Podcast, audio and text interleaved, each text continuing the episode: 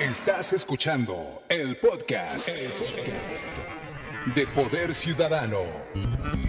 Poder Ciudadano. El poder en tus manos. Poder Ciudadano. ¿Normalidad? No hay que esperar llegar a junio para darnos cuenta que ya desde hace un buen rato nada es igual. Para empezar, por quienes lamentablemente han perdido algún familiar, o ser querido en esta pandemia. Lo que representa no haber podido despedirse como se habría querido, algo que nunca se podrá olvidar.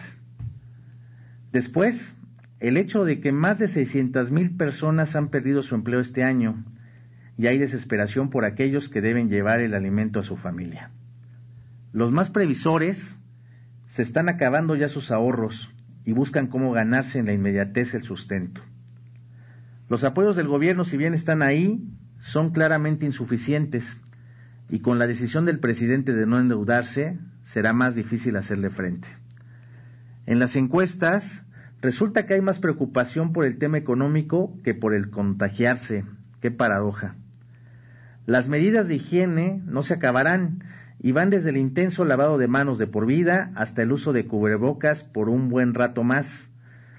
Esto es nuevo para la mayoría de los mexicanos, pero en países como Japón, por sus malas experiencias, esta ya era su normalidad. A los apopachadores que somos los mexicanos también tendremos que decirle adiós. El beso y el abrazo solo estarán con los más cercanos y eso con sus reservas. El ay que sangrón que no saluda de mano quedará atrás y debe entenderse muy bien. No sabemos las historias que hay detrás de las personas que no querrán acercarse literalmente ni a saludar. Las afectaciones psicológicas es algo que se han olvidado en la atención de esta pandemia. Depresión, insomnio, estrés postraumático y situaciones que van desde divorcios o separación de parejas hasta la terrible violencia intrafamiliar. ¿Qué le digo de las nuevas modalidades de asalto? Ahora hay que cuidarse hasta de los que reparten comida o servicios por aplicación, hasta sanitizadores, ya que los ladrones han aprovechado esto para robarles y hacerse pasar por ellos. ¡Viva México! Ya nunca será nada igual y no es ninguna exageración, vayámonos acostumbrando. Este es el artículo que escribí para el periódico La Prensa el día de ayer, se publicó el miércoles 20 de mayo en la página del editorial, la columna Poder Ciudadano, que puede encontrar en el periódico La Prensa, y ayer eh, nuevamente eh, personas muy cercanas han perdido algún familiar, lo cual nos duele profundamente. Por favor, cuídese, quédese en casa. No hemos pasado aún lo peor y quedan todavía difíciles, muy difíciles días por afrontar. Mi nombre es Juan Carlos Flores Aquino y está en su programa Poder Ciudadano.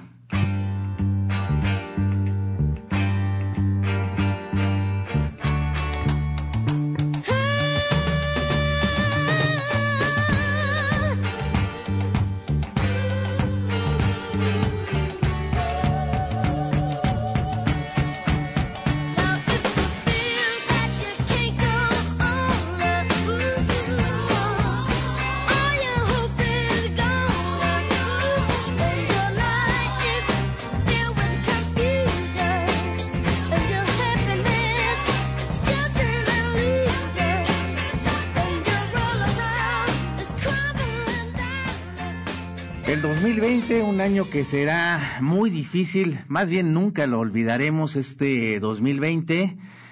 Y ayer hizo un anuncio muy importante la jefa de gobierno, Claudia Sheinbaum, diciéndonos que permaneceremos en semáforo rojo por lo menos hasta el 15 de junio en la Ciudad de México, en todo el Valle de México, que incluye eh, pues todas las alcaldías, los municipios conurbados y va para largo toda esta pandemia, aún no terminamos, estamos lejos de terminar.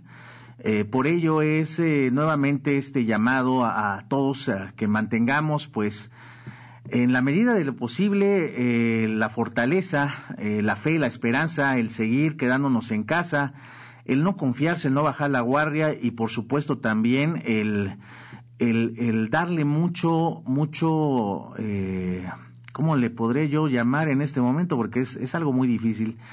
hay que darle mucha fortaleza a las personas que han perdido algún ser querido, algún familiar. Eh, es muy duro, es muy difícil eh, cuando uno recibe noticias de personas a las que uno quiere y que pues lamentablemente han perdido a, una, a un ser querido y las historias que hay detrás de eso.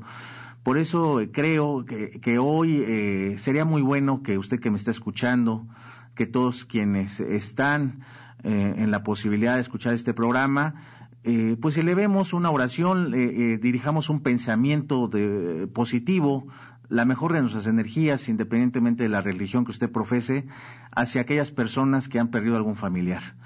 Es también increíble a, escuchar todavía a estas alturas de, la pandemia, eh, pues muchas personas que dicen que, pues, no conocen a nadie que, haya fallecido o que, ni siquiera esté infectado. Es un terrible egoísmo y una tremenda ignorancia las personas que se atreven a hacer ese tipo de comentarios. Son ya muchísimas personas que han fallecido. Hasta el día de ayer, según las cifras oficiales, van más de seis mil fallecimientos en México, en todo nuestro país. Pues los números de los cincuenta mil contagiados que nunca esperábamos ya también están ahí. Y no acaba, o sea, no acaba. Es hoy 21 de mayo y por lo menos en la Ciudad de México, le repito, nos quedará eh, un mes más, por lo menos, eh, de echarle muchas ganas. Le quiero leer algo que eh, en lo personal, pues en las noches cuando uno ya está a punto de dormir, que es difícil, eh, hay, un periodista que conozco de, hace muchos años, es un extraordinario periodista, él, escribe en sus redes sociales, en su Facebook, se llama Ernesto Núñez, sus amigos le llaman el chamán, Ernesto Núñez, él escribe el diario de una pandemia, y la que escribió ayer, la verdad, este, a todos los que la leímos, porque ahí se pueden poner comentarios, se, leen comentarios de la gente, no, nos llegó muchísimo. Eh, se la quiero leer, Diario de una pandemia, día 51, ya es el, día 51 en, en el diario de Ernesto Núñez. La pandemia ha creado nuevas utopías, nuevas ilusiones y espejismos. Dice la Real Academia de la Lengua Española que la utopía es una representación imaginativa de una sociedad futura de características favorecedoras del bien humano. Como tal, la utopía post-COVID-19 es visualizada por algunos como esa sociedad en la que todas y todos seremos mejores después de que el confinamiento hizo que nos cayera el 20 de muchas cosas. Como si la encerrona fuera a acabar automáticamente con nuestros egoísmos, complejos, prejuicios y mezquindades hay quienes piensan, yo mismo llegué a pensarlo, que necesariamente seremos mejores después de esto. Francamente, comienzo a dudarlo.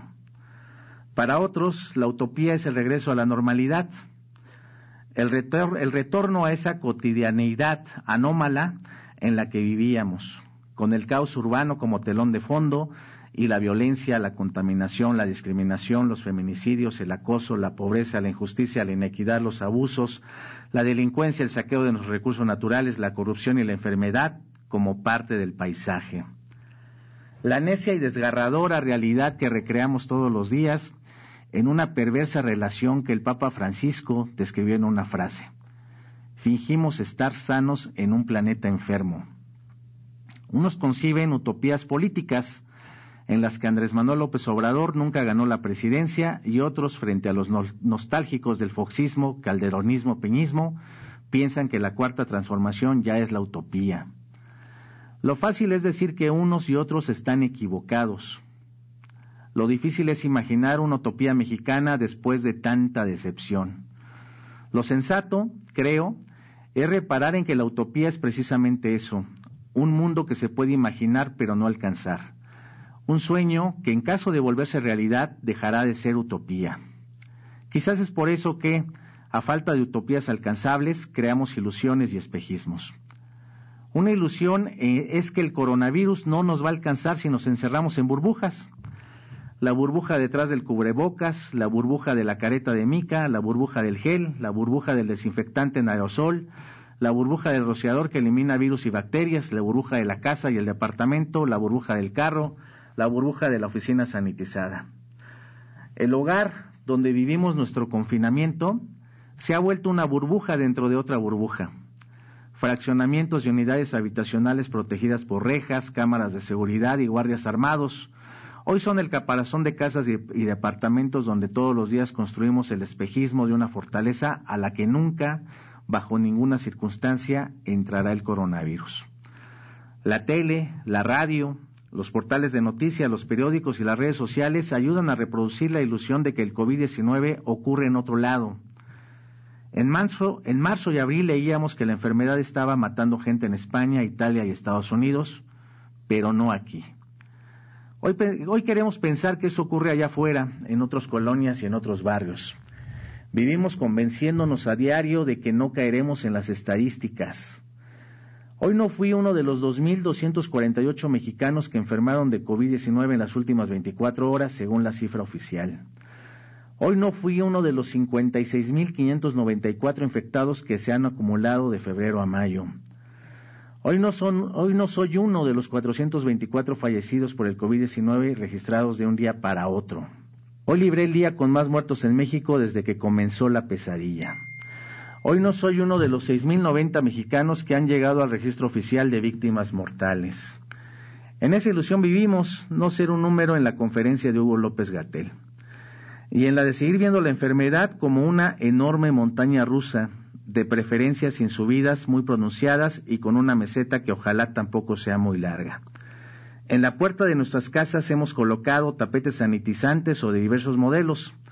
En Internet hemos buscado cubrebocas N95, caretas de plástico y todo tipo de sustancias sanitizantes para que alguien nos la traiga a casa. En las redes sociales hemos descargado nuestras frustraciones y enojos cotidianos. Hemos agitado nuestras banderas y hemos hecho arder la llama de la polarización, porque creemos que nuestra utopía solo existirá en contraposición a la del otro, como si en ella no tuviera cabida el que piensa y opina diferente a mí. Compartimos las noticias, reales o falsas, que le aportan argumentos a la narrativa que construimos cotidianamente, para autoconvencernos de que tenemos la razón. Damos RT a lo que confirma que ya habíamos dicho o pensado, y despreciamos o ignoramos al que piensa distinto. Alimentamos nuestra ilusión de seguridad dándonos like a quienes piensan como nosotros pensamos o como quisiéramos pensar o como pensamos que pensamos. Plagamos Facebook de nuestras mejores fotografías, nuestros mejores momentos, nuestros platillos más ricos, nuestro gesto más caritativo. Compartimos los discos que han marcado nuestro gusto musical y participamos en otros ejercicios lúdicos que nos mantienen conectados. Porque estar conectados es sentirnos vivos.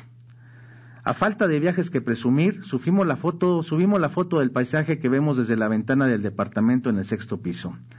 La carne asada en el jardín, los que tienen jardín, la última página del libro, la foto del gin Antoni con su tiz de limón, la cuba perfecta, la copa de, vina, de vino, la obediencia de la mascota, el ingenio de nuestros hijos, el fregadero momentáneamente libre de trastes, las rutinas de ejercicios que nos mantienen sanos y activos, el hermoso dibujo, nuestros tejidos y manualidades, y todo lo que hemos aprendido después de diez semanas de encierro.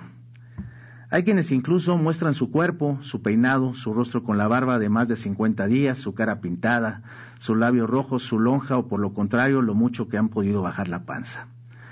Y no es mero exhibicionismo, creo que lo hacemos porque nos gusta imaginar que nuestro micromundo es por momentos perfecto, en contraste con el macromundo imperfecto, porque añoramos un espacio y futuro libre de coronavirus, porque ese futuro hoy es un espejismo, una ilusión, una efímera utopía, y porque, admitámoslo, ya estamos hasta la madre de estar encerrados.